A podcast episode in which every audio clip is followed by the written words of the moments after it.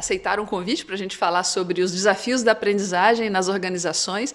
A ideia é a gente abordar a questão da cultura de aprendizagem, o desenvolvimento da cultura de aprendizagem. E no contexto organizacional, que é a maioria do nosso público aí. Né? Eu convidei aqui a Mariana para participar do nosso bate-papo. A Mariana, que é da Cevale, da Universidade Corporativa Cevale. Eu vou pedir para você se apresentar daqui a pouquinho, tá, Mariana?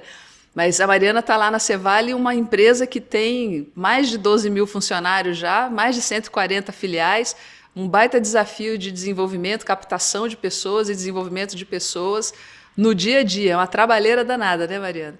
E para botar essa turma para querer aprender e, e, e, modificar a forma como vê a aprendizagem é um, um, um baita desafio. O Luiz Sérgio, que tem 19 anos, Luiz, é isso? então, o Luiz Sérgio também está aqui, aceitou o nosso convite, tem 19 anos, é, desafia a aprendizagem formal, né? decidiu fazer um processo autodirigido né, de aprendizagem.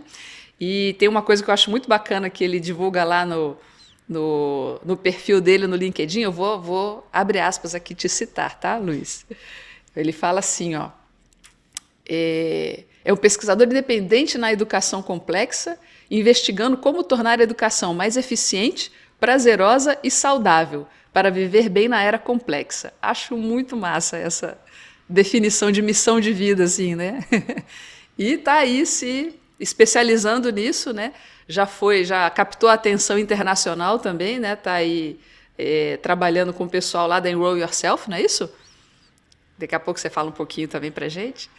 E aí eu tá vindo aí para trazer a sua, sua expertise, né, sobre essa área da aprendizagem autodirigida. E o Alex, que ele é responsável, acho que por vários dos que estão aqui, né, estarem nessa jornada também. Eu descobri o Alex lá no seu, no seu livro Doutorado Informal, Alex, faz um tempo já que eu li esse livro, achei incrível, muito bacana, batia muito com muitas das minhas experiências com relação à aprendizagem, e a partir daí se tornou uma inspiração, né?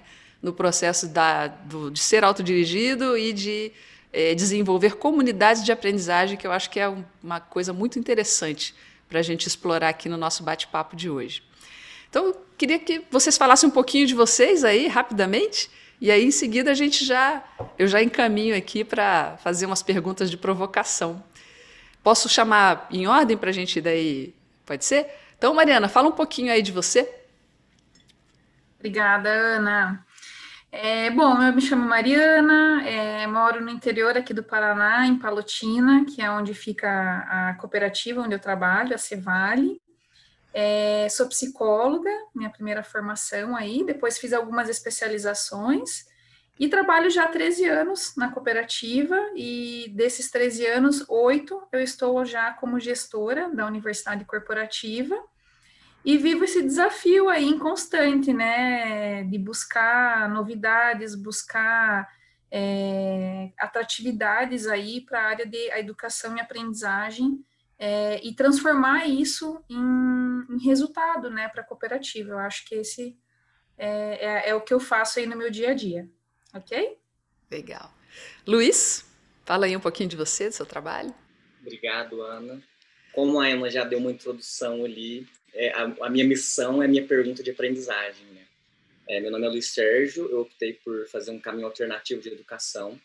Eu faço uma graduação livre em educação complexa, investigo como tornar a aprendizagem mais eficiente, prazerosa e saudável para viver bem na era complexa.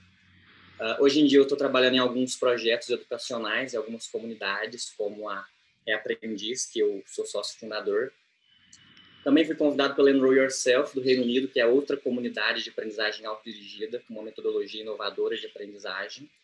E também estou trabalhando como educador, como tutor, no Mo Academy com o Alex, que é uma formação para formar novos arquitetos de aprendizagem autodirigida. E isso que eu me considero hoje, um arquiteto de aprendizagem autodirigida e educador. Eu também. Sou aluna de vocês. Alex, fala aí um pouquinho também de você, do seu trabalho. Primeiro, obrigado pelo convite, Ana. Estou super feliz de estar aqui com vocês. E eu acho que eu descobri que aprendizagem não era a mesma coisa do que ensino muito cedo na minha vida. Quando eu tinha lá meus 9, 10, 11 anos, eu tinha acesso à conexão de escada desde muito cedo, internet, né, aquelas internet dos anos 90 que travava toda hora, só podia entrar no final de semana.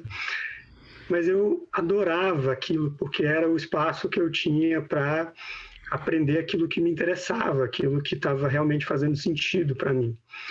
E na escola eu passava com boas notas, enfim, eu fazia o que precisava fazer. Fui aluno da minha mãe duas vezes na mesma sala, porque minha mãe era professora no colégio que eu estudava. Então foi uma loucura, mas eu vi esse espaço de poder me dedicar àquilo que eu queria realmente me aprofundar é, como um espaço muito sagrado na minha vida desde cedo. Eu acho que isso que me impulsionou mais né, nos últimos anos nos últimos oito anos a fazer esse caminho que você comentou, né, sobre a escrita do livro, doutorado informal, depois os outros livros que vieram, a abertura desses projetos, que agora estou bastante focado no Mall Academy, junto com o Luiz. Então, acho que vem daí, acho que vem desse, desde pequenininho, essa vontade de criar o meu próprio caminho, que eu acho que é a vontade de todo mundo, na verdade, mas acho que para muitos de nós a escola e a tradicional, enfim, essa, esse ensino compulsório acaba sendo um bloqueador dessa, dessa vontade. Legal, vou pegar esse gancho já para começar a fazer perguntas aqui. A gente pode dizer, né, se você acompanha a vida de uma criança que está tá se desenvolvendo, e a Mariana tem aí dois filhos pequenos, né, pode dizer super fácil, super bem, é, que a criança, né, a gente criança aprende naturalmente, né? A gente tem uma curiosidade natural pela, pelo mundo, pela, por entender as coisas como elas funcionam. E aí a gente vai entrando numa sistemática de, de, de aprendizagem institucionalizada que diz para a gente o que, que é para aprender, o que, que não é para aprender e qual que é o jeito certo de aprender, qual é o jeito errado de aprender. E lá pelas tantas, o gosto por aquilo se acaba completamente, né? Porque passa a ser uma obrigação ao invés de ser uma um, um prazer, né? como o Luiz coloca aí na sua missão, né? o prazer de aprender. É, e no fundo, no final das contas, a gente vai parar no meio do trabalho, sendo que a gente precisa continuar aprendendo, né? Já se vai aquele tempo que aprender era só uma coisa de uma época e agora a gente tem que aprender a vida inteira. Só que as pessoas não têm, não conseguem ter esse gosto pela aprendizagem e têm dificuldade de reconectar o aprender com o viver, com o se sentir bem, né? Com, com, com se sentir pleno naquela atividade que faz. Aí minha pergunta para Mariana, é, até agora. Esse eu acho que é um, uma questão bem séria, né, Mariana? Bem importante. Que a gente vê aí a necessidade das pessoas que fazem parte das empresas estarem se atualizando, estarem mais é, acumulando conhecimentos, informações, experiências, mas uma dificuldade danada para fazer isso de uma maneira com um método ou com, com, de uma maneira espontânea que seja, para poder fazer esse processo, né? E se não tem alguém olhando, não faz. E se tem alguém olhando, também não faz porque não está gostando. Como é que a gente resolve esse negócio?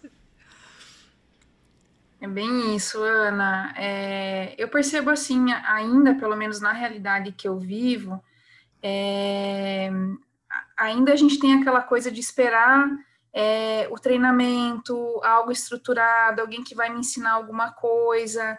É, então, assim, ainda tem essa espera, né? E, e talvez essa busca, é, eu percebo pelo menos, né? Como eu falei nessa realidade, às vezes pelo o ensino autodirigido também, como, como fazer esse caminho, né? é, por onde que eu vou, o que que eu, o que que eu de fato me aprofundo, o que não. Hoje a gente tem um acesso muito grande de informações, como o Alex falou, né? A internet ela veio aí para possibilitar, mas também a gente se perde um pouco, né? Eu acho que também, principalmente nesse momento da pandemia, houve um boom de, de, de possibilidades e a gente meio que acaba se para é, é, seguir esse caminho, né? Às vezes eu, eu vejo né, alguns movimentos tem gente que às vezes assiste uma live e a pessoa indica um livro. Ah, eu vou ler aquele livro. Daí vê outra reunião, a pessoa indica o livro. Ah, eu também vou ler aquele livro, né? Então, assim, eu acho que de ter esse norte, né? De, de saber o que de fato quer aprender, né? E que caminhos escolher para ir contribuindo para essa aprendizagem, né? Então, pelo menos essa percepção que eu, que eu sinto aí. Fica uma coisa meio estabanada, né? Meio solta, assim, meio, meio sem rumo. O que, que vocês Exatamente. sugerem para gente aí? Luiz e Alex, o que, vocês sugerem aí para gente nessa, com esse desafio? É, vou, vou aqui achei legal que a Ana começou falando disso, de como quando nós éramos crianças nós já tínhamos essa sede natural, né? E aí, recentemente, eu estou em um grupo de estudo, que eu acho que é uma maneira legal de ter foco em uma leitura, para não ficar pulando de galho em galho. E aí eu reuni uma galera a gente fez uma cumbuca de leitura só de sete pessoas do livro Mestre Ignorante. E aí, já no primeiro capítulo, o, que é o do autor Rancière, né, falando de um filósofo do Jacotô. E ele fala sobre como nós aprendemos a nossa primeira língua materna pelos estímulos do ambiente, né? Então, e aí ele coloca isso que nós aprendemos, nós passamos a necessitar de um mestre para alguém nos ensinar, né? Para a gente conseguir tomar posse do conhecimento, a gente ficou viciado, ou ele chama de é, embrutecido, né? Que é a falta, a perda dessa capacidade do aprender, do pensar por si mesmo. E isso é engraçado que vem justamente nessa transição de quando a gente entra para a escolarização e cria essa mentalidade heterodirigida, exclusivamente heterodirigida, e perde essa capacidade do se dirigir do aprender por prazer e do ver por si mesmo. Uh, e aí, quanto a essa questão do como, que é justamente um dos pontos da minha pesquisa, é como se guiar nessa complexidade louca, né? É, e aí tem uma frase do Alex, eu li em texto dele, que é a capacidade da autodireção, ou seja, se reconectar com essa autodireção, é justamente a capacidade de se guiar rumo e pelo pela complexidade, né? Então é a capacidade de conseguir se nortear por si mesmo dentro de uma complexidade. E aí quando a gente pensa no mundo de hoje, com excesso de informação, com excesso de complexidade de fontes, isso é complexidade, né? Como é que a gente se guia nesse ambiente de muita informação e, e como que a gente escolhe o que aprender.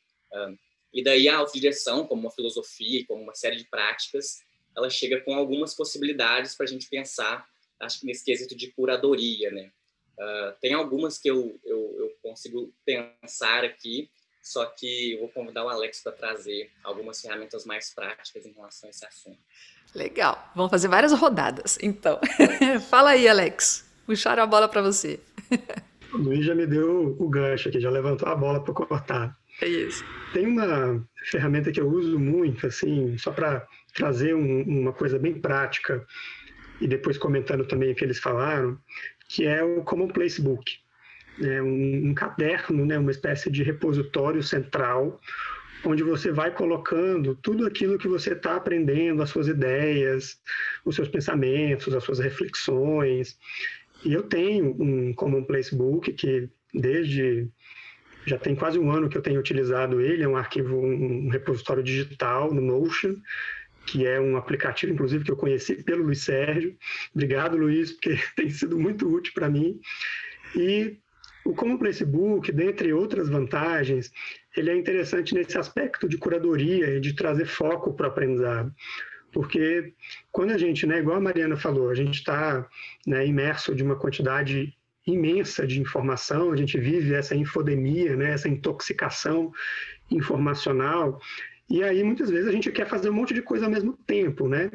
E aí, quando eu fico com essa vontade de fazer muita coisa ao mesmo tempo, igual esses dias, eh, nas últimas semanas eu tenho estado meio assim, eu uso muito como um Facebook para ir deixando registrado essas coisas. Parece que alivia um pouco a minha ansiedade, sabe? Eu coloco lá, você tem uma ideia para escrever um post, um texto, eu costumo escrever bastante, né?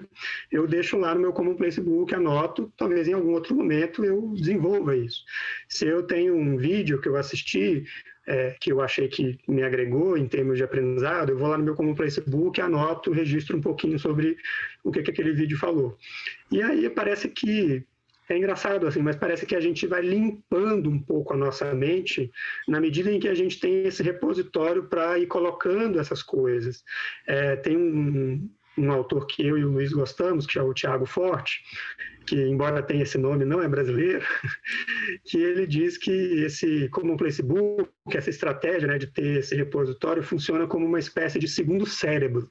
Então acho que é uma analogia interessante para a gente pensar.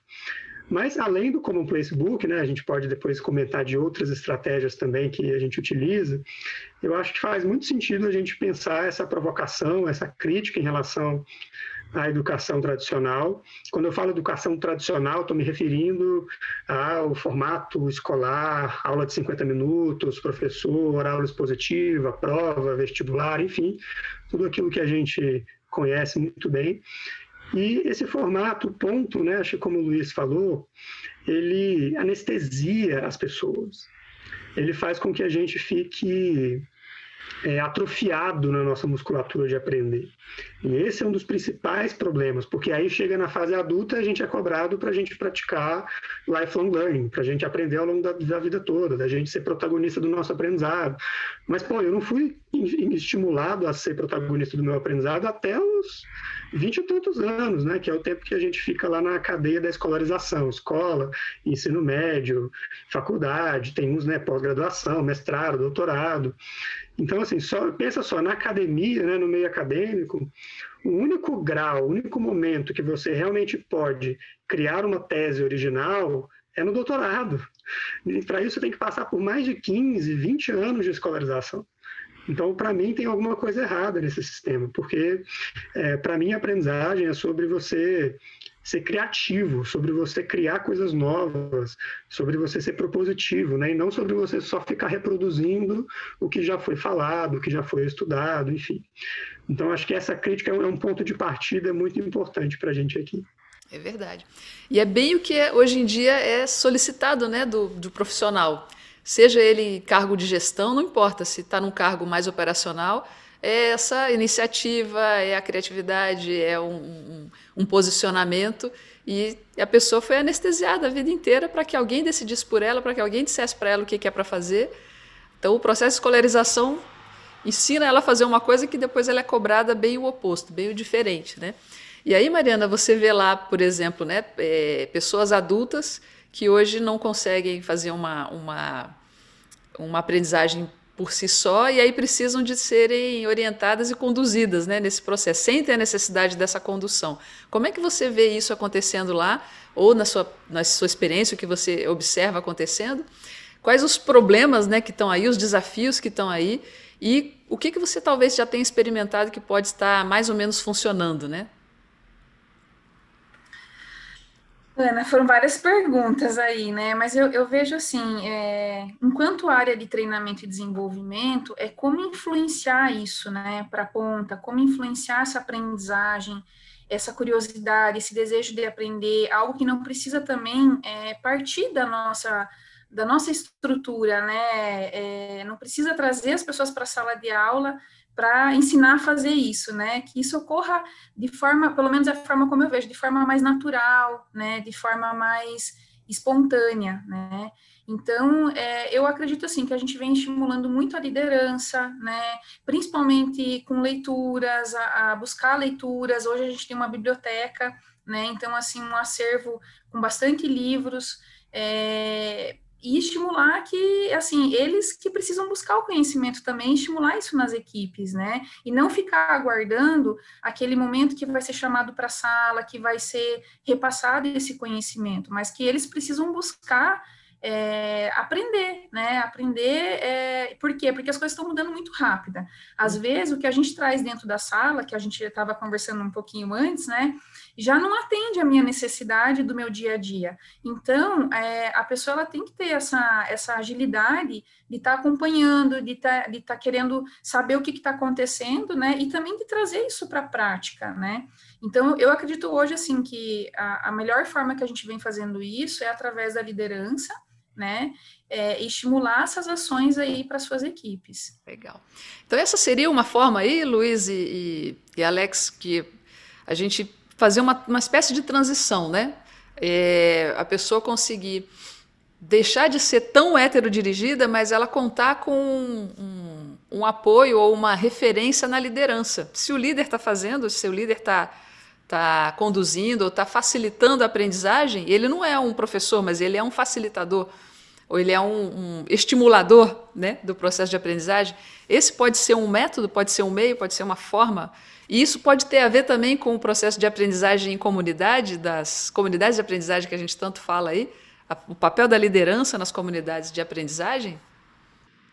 Quem começa? Um ponto que eu lembrei de um papo que eu tive com o Alex, que foi justamente sobre como a liderança influencia dentro de uma comunidade, dentro de um grupo, e como é espelho para o comportamento desejado ali, né? Então, nós, quanto seres humanos, até psicologicamente falando, a gente tem essa capacidade do espelhamento de quem está à nossa volta e principalmente de quem está nessa posição de liderança.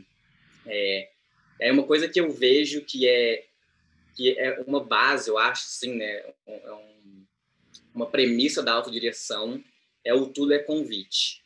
É, eu não tenho experiência na cultura de aprendizagem exatamente em empresas, mas eu entendo até, e do que eu estudo e escuto, até de conversas com Alex e com outros educadores nessa área, como a base de ser um convite, não ser uma obrigatoriedade estar naquele é, treinamento, naquele, naquele momento, é, um, é, um, é o ponto da motivação intrínseca, né? Muitas vezes a motivação extrínseca, então na escola, quando a gente pensa no, na dor e recompensa, de vai ganhar estrelinha na, na, na testa ou vai perder ponto. É, isso até é, tem um estudo do Daniel Pink, né, do Motivação 3.0, que ele mostra que essa essa dor e recompensa para motivar é muito ineficiente para trabalhos criativos uh, como seres humanos, né? E é eficiente para trabalhos uh, mecânicos industriais. Uh, então acho que vem num ponto desse de ter autonomia, do poder dizer não e também, que nem vocês falaram, da influência que o líder tem. Porque o líder, suponho eu, que deveria ser um. É, como ele tem essa posição de espelhamento no time, se ele não der o exemplo, é, eu acho que ele de, deveria ser o primeiro a dar o exemplo para começar a cultivar essa cultura da autodireção, né? O que você acha, Alex? Eu acho, Luiz, que a gente precisa de uma reinvenção completa do RH e das equipes de TD, de aprendizagem organizacionais, nesse sentido. E eu acho que eu quero puxar um pouco mais para um lado mais radical, porque eu acho que é exatamente isso que a gente precisa, até mesmo a gente for pensar em escolas, faculdades, universidades, porque o que, que acontece, né? A, a Mariana, depois até seria legal ouvi-la sobre isso. A minha leitura é que a gente tem o RH dentro, né, uma área dentro da empresa, e a área de educação de aprendizagem dentro do RH, ela basicamente é cobrada para ensinar. Né? Por mais que seja curadoria, por mais que seja, enfim, formas sutis de ensino, ela é cobrada, os indicadores da área, a liderança, toda está voltada para cobrar nesse sentido de ah, o quanto esta área está ensinando os nossos colaboradores, né? educando os nossos colaboradores. Essa, é, essa é a premissa básica. Pode, ter, pode existir outras também, mas essa é a premissa básica. E essa premissa básica, ela colide com uma visão de aprendizagem autodirigida, justamente pelo que a gente estava falando antes. Né? Existe um cenário nessa, nessa esfera que é um pouco desolador, assim, na minha visão, que é quando a gente virou adulto, né, a gente está trabalhando, vivendo a nossa vida, construindo né, nossas conquistas, a gente já passou por esse processo de anestesiamento durante muito tempo. Então a gente já ficou né, banhado nessa cultura escolarizante, né, como eu chamo, que é uma cultura que te introjeta crenças do tipo: eu só consigo aprender se eu tiver um professor ou um mestre. Aprender é igual a ser ensinado. Existem pessoas que são gênios, pessoas que são na média né, da inteligência e pessoas que são abaixo da média. Só existe um tipo de inteligência, medido né, pelo QI, pela nota da prova ou pela avaliação de desempenho, no caso da organização. Então, vocês percebem né, que são crenças que a gente alimenta desde muito tempo. E aí o RH e a área de educação, quando ela continua né, gerando essa roda do ensino, especialmente o ensino compulsório, né, os treinamentos obrigatórios, é como o Luiz falou, né, as convocações, que não, não é convite, né, se o cara não aparecer, ele talvez vai tomar um feedback negativo do, do, do seu chefe direto. Então, quando a gente continua alimentando essa roda, na medida em que a gente faz isso, a gente está perdendo uma oportunidade de parar, né, fazer uma pausa, olhar para o que a gente está fazendo e, e, se perguntar mesmo. Eu acho que essa pergunta precisa ser feita junto com as lideranças. Né? Qual que é o nosso papel? Né? E qual que é o nosso papel nessa esteira de conseguir desconstruir essa cultura de ensino, essa cultura de dependência, essa cultura de anestesiamento que a gente foi vivendo ao longo dos anos. A partir desse, dessa decisão né, muito consciente, muito firme, aí eu acho que a gente tem possibilidade, como RH, como área de educação, como organizações como um todo, de começar a propor outros caminhos. E aí, só para não me estender muito, eu acho que os colaboradores nas organizações, as pessoas, elas precisam se tornar é, grandes é, enxergadores de oportunidades de agregar valor, de construir valor em tudo que elas fazem. Então, assim, para dar um, né, um, exemplo mais concreto, você tem lá um operador de maquinário, né, um cara que está bem na operação, não é do corporativo. Esse cara, idealmente, ele também ele vai ser essa pessoa que vai trabalhar né, junto com a organização no sentido de tudo que ele está fazendo ali, ele está fazendo o trabalho dele e ao mesmo tempo ele está enxergando, né, olhando quais são as oportunidades aqui é, que eu posso melhorar esse processo, que eu posso criar algo novo, que eu posso, às vezes, até empreender uma nova área na organização, enfim. Né? E para isso ele precisa ter autonomia, para isso ele precisa atuar em colaboração, né? que são as condições que sustentam essa cultura de aprendizagem organizacional, que é a cultura que a gente quer. Né? Uhum. Eu acho até, Alex, isso que você falou Alguém pode ouvir, alguém que aí é de corporativa, é de RH ou é de organizações, escutar isso e falar assim, puxa, mas é, que trabalheira fazer um negócio desse, né? Mas, por outro lado, veja, se a gente não faz essa desconstrução, todo o sistema de treinamento está só reforçando aquilo que não se quer, que é manter as pessoas dependentes, manter as pessoas é, heterodirigidas, manter as pessoas anestesiadas. E o que você quer, não, eu quero é que a pessoa Fique esperta, olhe oportunidades, veja como que ela pode resolver problemas, não precisa ficar dependendo de alguém dizer para ela o que é para fazer. Mas se o sistema de treinamento continua dizendo isso para ela, ainda que na estrutura, né, talvez não seja isso que fala, ele não vai declarar isso, mas na estrutura, na forma de se propor, ele está reforçando isso. Né? Então, é, realmente, precisa de ser coerente. Né? O objetivo que eu estou buscando e a forma como eu estou buscando isso precisam ser coerentes.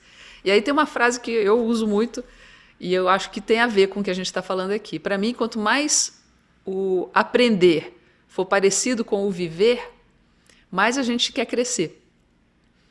Se enquanto eu estou vivendo eu já estou aprendendo, beleza. Se eu, eu faço uma, uma separação, né? A hora de aprender é uma, a hora de viver é outra, aí já, já começou a complicar. E o viver, inclusive o viver na empresa, o viver na, ganhando o seu sustento. Isso também é aprender, já é. Não precisa estar tá na sala de aula, né? Para acontecer. Mariana tá doida para falar alguma coisa, né, Mariana? Tô, tô mesmo, estava coçando a, a língua aqui. Na verdade, eu ia complementar é, dizendo também que a área de, de, de, educação também precisa se preparar para isso, né? Há um tempo atrás, Alex, assim, dentro da, da, da, cooperativa tem várias ações, né? Tem projetos de melhoria contínua, mas às vezes a gente não era envolvido, né? E a gente entendia, às vezes, isso assim, poxa, né? A gente é a área de educação, por que, que a gente não está sendo envolvido? E aí, lendo um texto que é, acho que foi até escrito pelo Conrado, né? que ele fala que o RH ele vai ter que cada vez mais ficar nos bastidores mesmo disso, né? E, entender, sair desse papel, né? É, eu, eu mando é, do o que precisa ser, quando precisa ser e o que vai ser, né?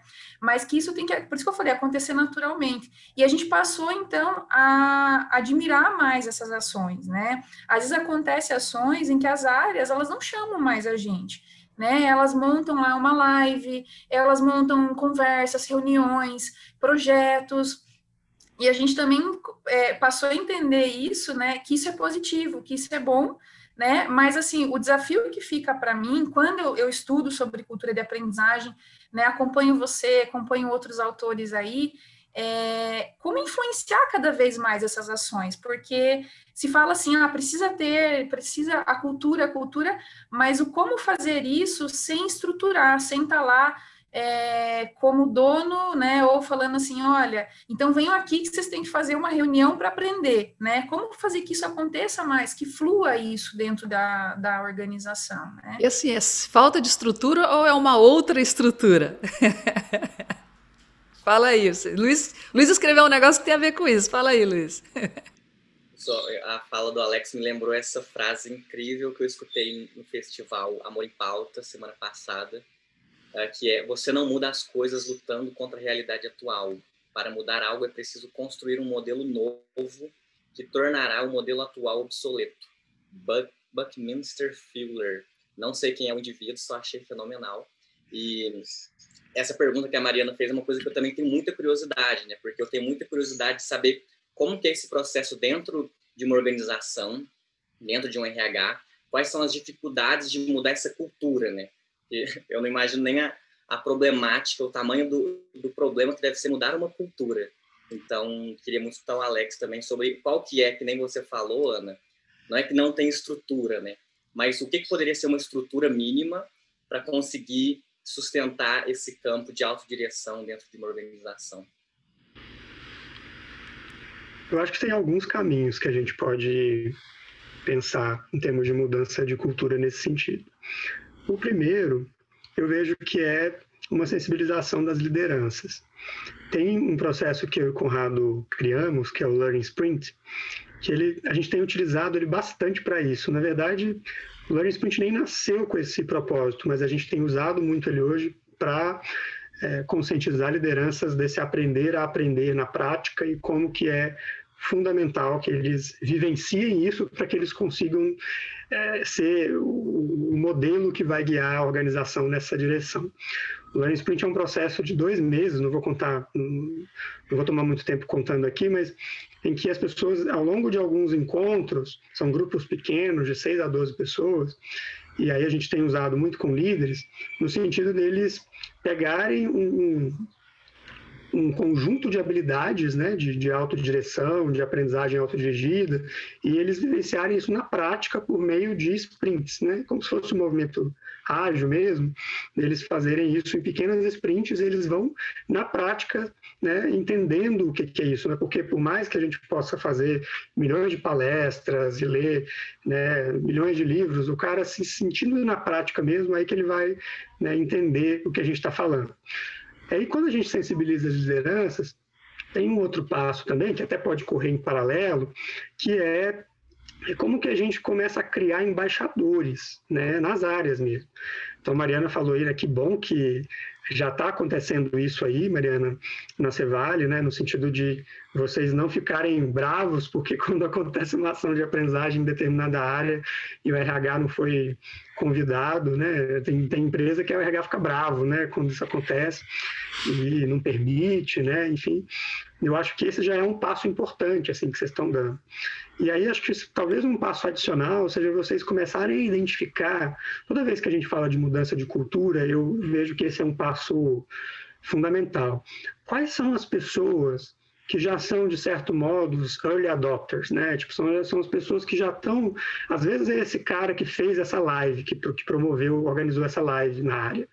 Se ele tomou a iniciativa de fazer isso e ninguém estava mandando ele fazer, provavelmente é porque ele já tem uma sensibilidade para a aprendizagem ali.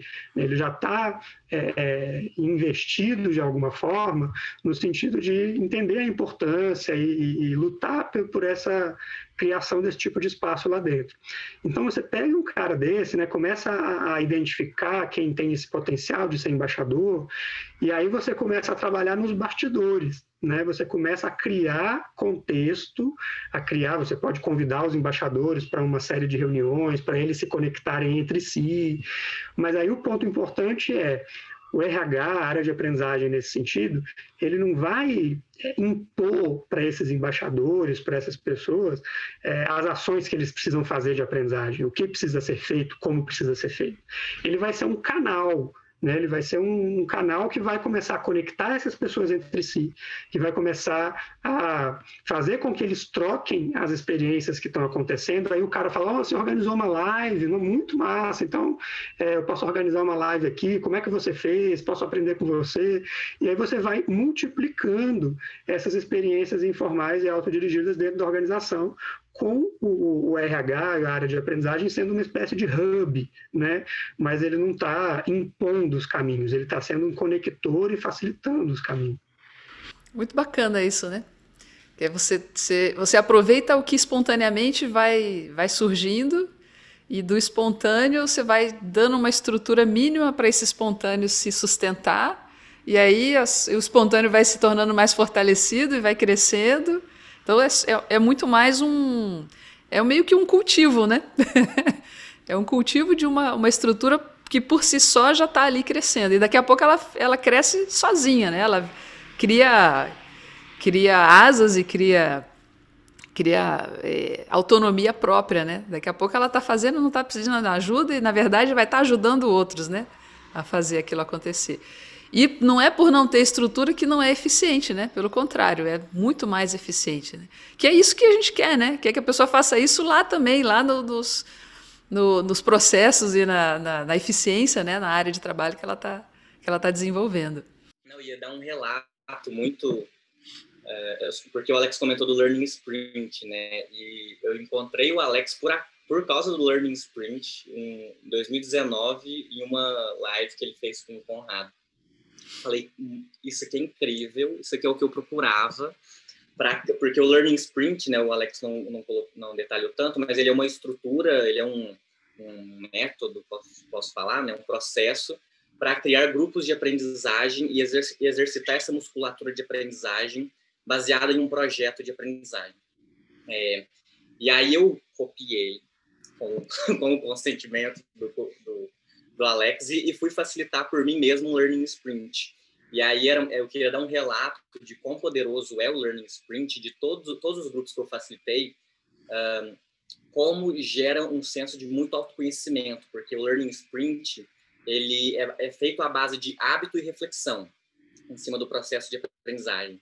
Então, uma coisa que acontece, conectando com isso que o Alex falou, de, de um efeito multiplicador, é que com o, esse processo rodando, todas, vou generalizar, mas a maioria das pessoas que passaram por esse processo mínimo, numa estrutura mínima que é essa, esse método, uh, chegam no final relatando quão, quão transformador e quantas coisas aprendeu, né?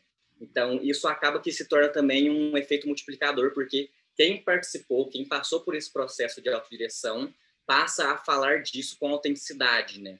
Então, não é o líder mais falando para você fazer aquilo, mas é o seu colega de trabalho falando é, como que foi passar por essa experiência autodirigida, com, quantas, quantas pérolas e coisas tirou dali de aprendizado, e a partir daí, é, influenciando o seu meio, o meio à sua volta, né? Então, acontece esse efeito de multiplicação a partir de uma experiência genuína com a aprendizagem autodirigida.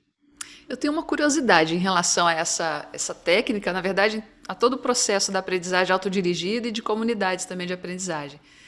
Que, pelo que eu estudo sobre o assunto, também sou muito interessada e trabalho nessa área né, de aprendizagem organizacional já faz tempo mais de 20 anos.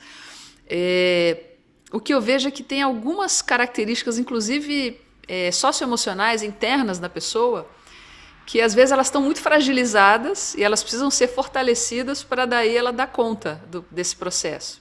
Ela precisa de criar a musculatura, o fôlego emocional também, para lidar, socioemocional, para lidar com isso. Não é uma questão de intelectualidade.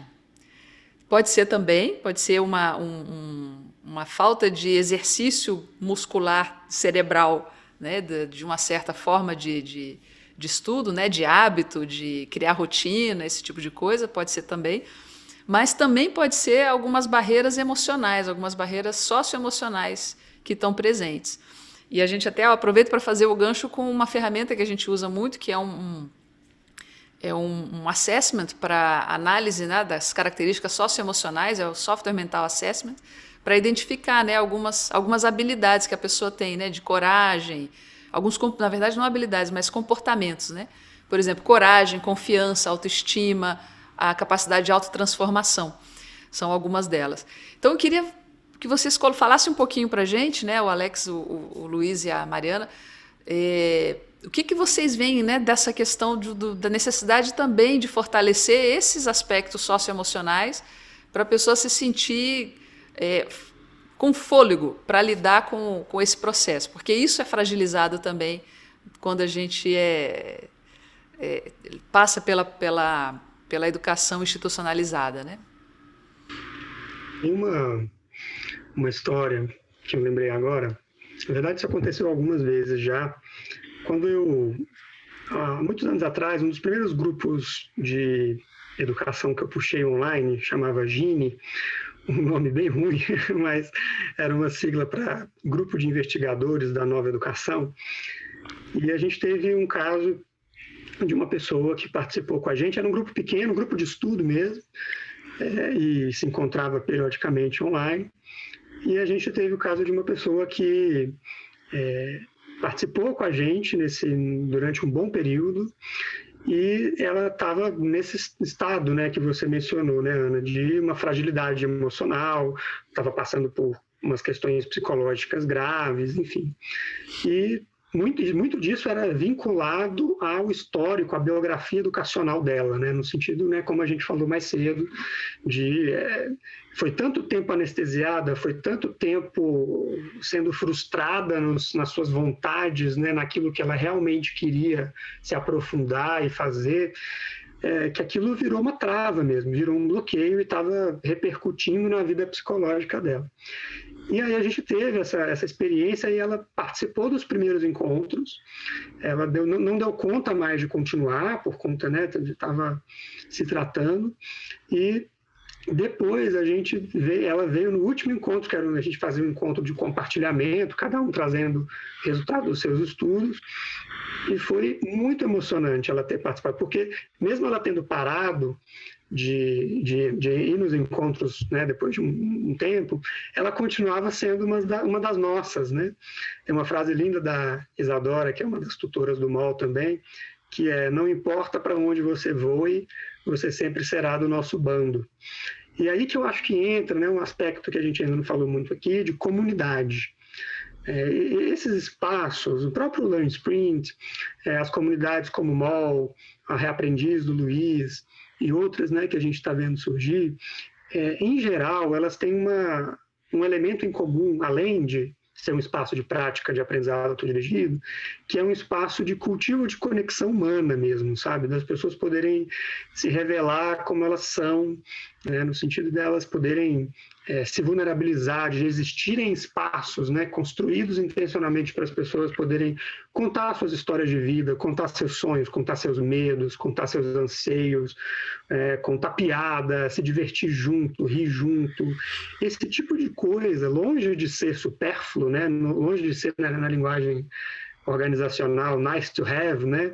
É um, um must have, a gente precisa disso, porque como o ser humano, especialmente online, agora, né, com todo, quase todo mundo home office, pandemia, a gente precisa mais ainda desses espaços de construção de comunidade, de construção de conexão.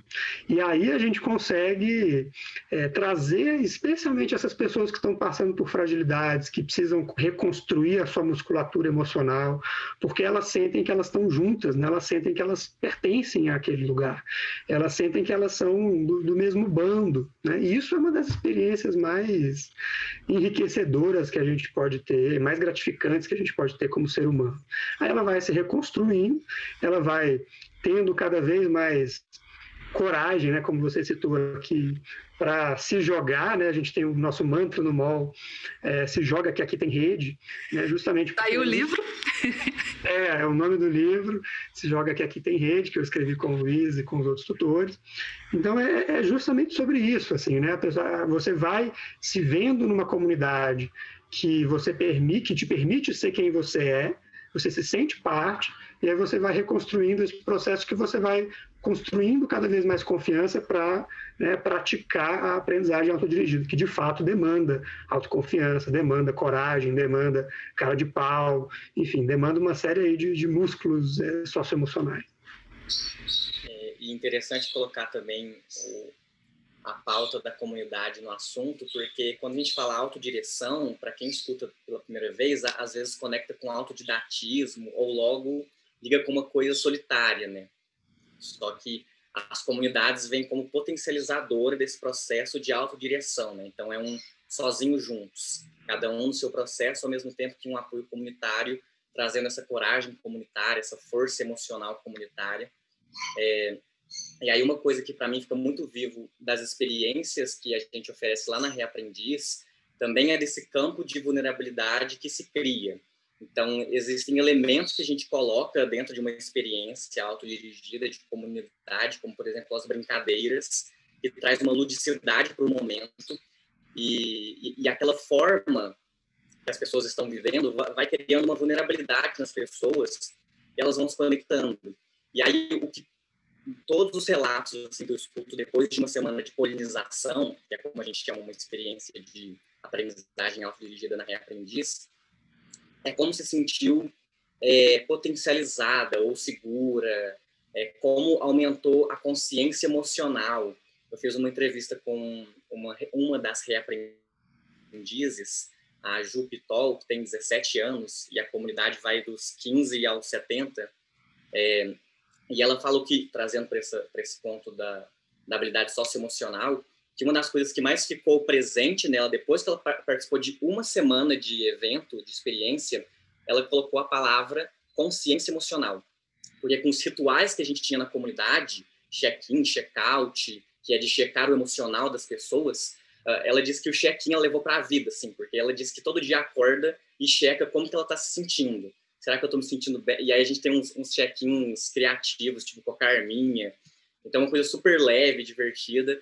E esse tipo de coisa, ou seja, a forma da experiência da comunidade e não o conteúdo em si, a gente não leu necessariamente lá o Daniel Goleman e aplicou técnicas na vida, mas foi a forma na qual a estrutura da comunidade foi construída que gerou, então o meio é a mensagem, né?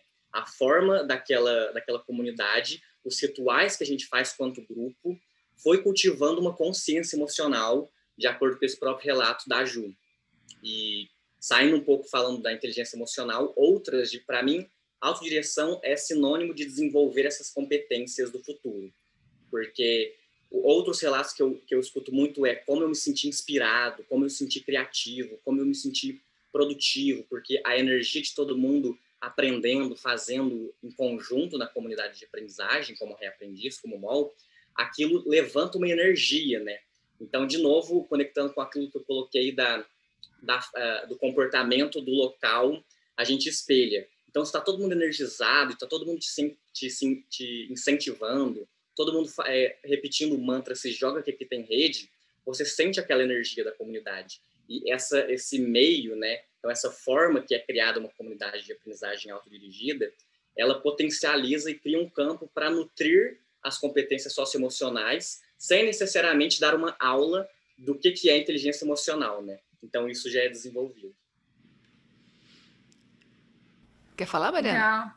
É, vou só complementar, na verdade, acho que o Alex e o Luiz foram bem felizes aí nas colocações, é, mas eu fiquei com vontade de falar, né, a gente estuda, eu fiz a, a minha formação também em dinâmica de grupos, né, e, e, e acho que a, é, a gente deu, deu para ver muito bem nesse momento de pandemia, né, a falta que a gente sente, né, desse conviver, desse relacionamento.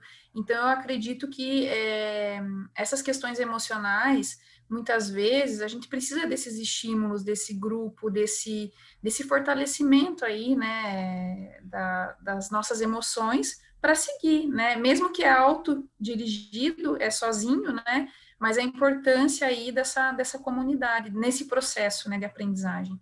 E, e assim, a reflexão que eu fico, né, é, como criar esse ambiente, né? É, também quando dentro do, departamento onde eu trabalho, não só do departamento, né, mas dos outros locais, para que isso flua dentro da que, que isso é, que as pessoas possam sentir isso nos outros, né? Essa troca, esse momento de poder é, compartilhar, de, é, de ser incentivado, né, para ele se fortalecer e seguir aí com, a, com o desejo dele de, de aprender. É, no, meio, no meio da sua fala, Mari, você falou que autodirigido é aprender sozinho. Eu acho importante é, trazer uma outra visão sobre isso, no sentido de que, para mim, aprender de maneira autodirigida não é a mesma coisa que aprender sozinho. É, primeiro ponto é que, no fundo, no fundo, no fundo, a gente nunca aprende sozinho. Se você, você pode aprender só pelo Google, só pelo YouTube, só lendo livro, que você vai estar tá, é, estudando o site que alguém projetou, você está vendo o vídeo que alguém gravou, você vai estar tá lendo o livro que alguém escreveu. Então nunca é sozinho, né? Filosoficamente falando, isso é impossível. Mas também no sentido mais prático, porque autodirigido, você ser autodirigido e praticar aprendizado assim, é sobre você multiplicar os seus mestres e não negar os mestres, né? Tem uma frase do Tarek que trabalha com a gente que é nessa linha. Então é sobre você pensar, por exemplo, que você pode a Ana aqui, por exemplo, eu sei que a Ana saca tudo de gravação de vídeo, videomaker e tal, né? A gente está aprendendo. Sobre isso muito recentemente. Então, assim, por exemplo, se eu quero me aprofundar sobre é, produção de vídeo, eu posso virar para Ana e ser cara de pau, né? Falar, Ana, você pode ser minha mentora nesse processo, a gente pode trocar uma ideia, você pode me contar como que você aprendeu isso, quais são suas referências, me dar o caminho das pedras, enfim. Então, o aprendizado autodirigido não é aprender sozinho, a gente pode usar é, conteúdo, experiência, pessoas, redes, a gente tem uma infinidade de caminhos para seguir e o, o Google, né, o livro e tal, são apenas alguns deles. Sabe uma coisa que eu queria compartilhar com vocês? Que eu, eu, eu sou muito movida por esse processo da aprendizagem também. E eu acho que quando a gente consegue levar essa mensagem né, do aprender, é, da gente se reapropriar né, da, da própria aprendizagem e a gente incentivar as pessoas a se apropriarem da aprendizagem, isso muda a forma como a pessoa se posiciona na vida ela volta a viver plenamente. Porque ela pode tudo, na verdade. Quando ela se apropria do processo dela, é dela a capacidade de aprender, ela pode o que ela quiser. Se eu quero uma coisa, eu posso aprender a fazer isso. É só encontrar o meio, as pessoas, mas é possível. Então é uma forma dela se posicionar de uma maneira diferente para a vida, né? Tanto para a vida profissional quanto para a vida pessoal. Tudo é possível. Se ela quiser uma coisa diferente, ela pode aprender a fazer essa coisa diferente. E eu acho isso fantástico e super me alinho com a, a, a linha de trabalho de todos vocês aqui presentes.